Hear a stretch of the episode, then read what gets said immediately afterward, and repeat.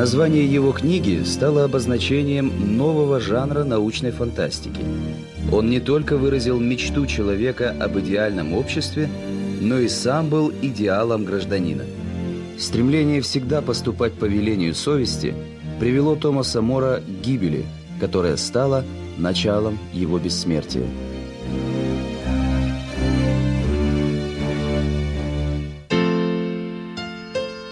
Величайший мыслитель Средневековья Томас Мор родился в 1478 году в Лондоне в обеспеченной семье королевского судьи.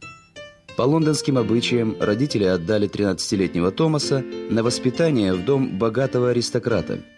Учитель Томаса, кардинал Мортон, заметил незаурядные способности мальчика и посоветовал отправить его в Оксфордский университет изучать гуманитарные науки.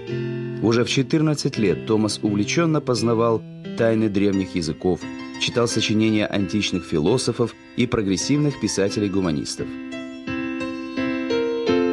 Но отец желал, чтобы сын пошел по его стопам и перевел Томаса в лондонскую юридическую школу.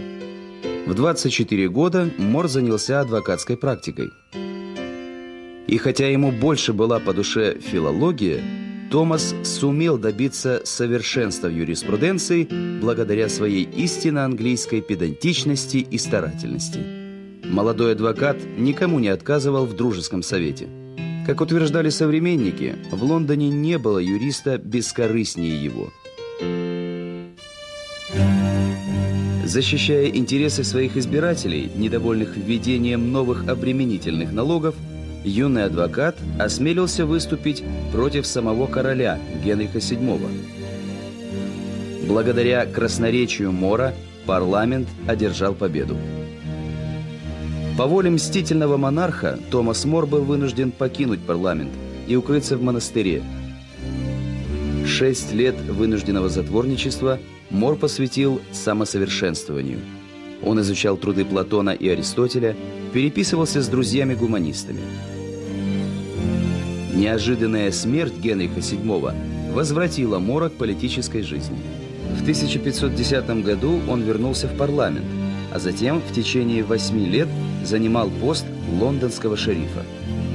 Благодаря многолетней дружбе с главой оксфордских гуманистов Джоном Коллетом и талантливым литератором Эразмом Роттердамским, Томас Мор стал пробовать себя в литературе. Он писал стихи, эпиграммы, романы – под влиянием гуманистов им была написана история Ричарда III, повествование о том, что правитель не должен быть злодеем и тираном. Талантливый юрист Томас Мор хорошо разбирался в хитросплетениях имущественных отношений – Ему претила жестокость, с которой крестьян насильно сгоняли с обжитых клочков земли, чтобы освободить место для овцеводческих ферм, приносивших высокий доход английской знати.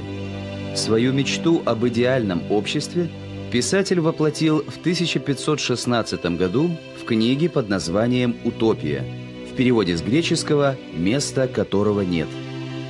Описанный им далекий остров, затерянный в Атлантике, стал первым в истории человечества изображением справедливого общества. Однако, оставаясь реалистом, мыслитель мало верил в осуществление своей мечты. Принимая восторженные отзывы читателей, Томас, между тем, грустно замечал «Я более хочу этого, нежели ожидаю». Новый король Генрих VIII отправил его с дипломатической миссией во Фландрию. Однажды Мор отказался передать Франциску I ноту, написанную в очень грубых выражениях. Томас Мор испугался, что вспыльчивый Франциск чего доброго прикажет отрубить ему голову. «Тогда я отрублю головы всем французам в Лондоне», – уверил его Генрих. «Не думаю, что какая-нибудь из этих голов подойдет к моим плечам», отвечал Мор с присущим ему черным юмором. В 45 лет Мора назначили спикером Палаты общин, а через 6 лет – лорд-канцлером, первым лицом в государстве после короля. Но даже вознесенный на вершину власти, Мор никогда не шел на сделку с совестью. Он и в личной жизни стремился следовать евангельским заветам. Томас был прекрасным семьянином, и всю жизнь восхищался своей женой Маргарет. Томас Мор ужаснулся, когда узнал, что Генрих VIII, тиран и многоженец, отправил свою вторую жену Анну Болейн на эшафот. А когда этот тиран порвал с Папой Римским и возглавил английскую реформацию, преданный католик Томас Мор отказался признать короля главой английской церкви. Как настоящий гражданин, он подал в отставку, отказавшись от поста лорд-канцлера. Вероломный король обвинил его в государственной измене и заключил 56-летнего Мора в Тауэр. Приговоренный к смерти, Томас сохранил силу духа и стойкость. И даже в последние минуты перед казнью он не утратил чувства юмора. Последние слова Мора были обращены к палачу. «Шея у меня короткая.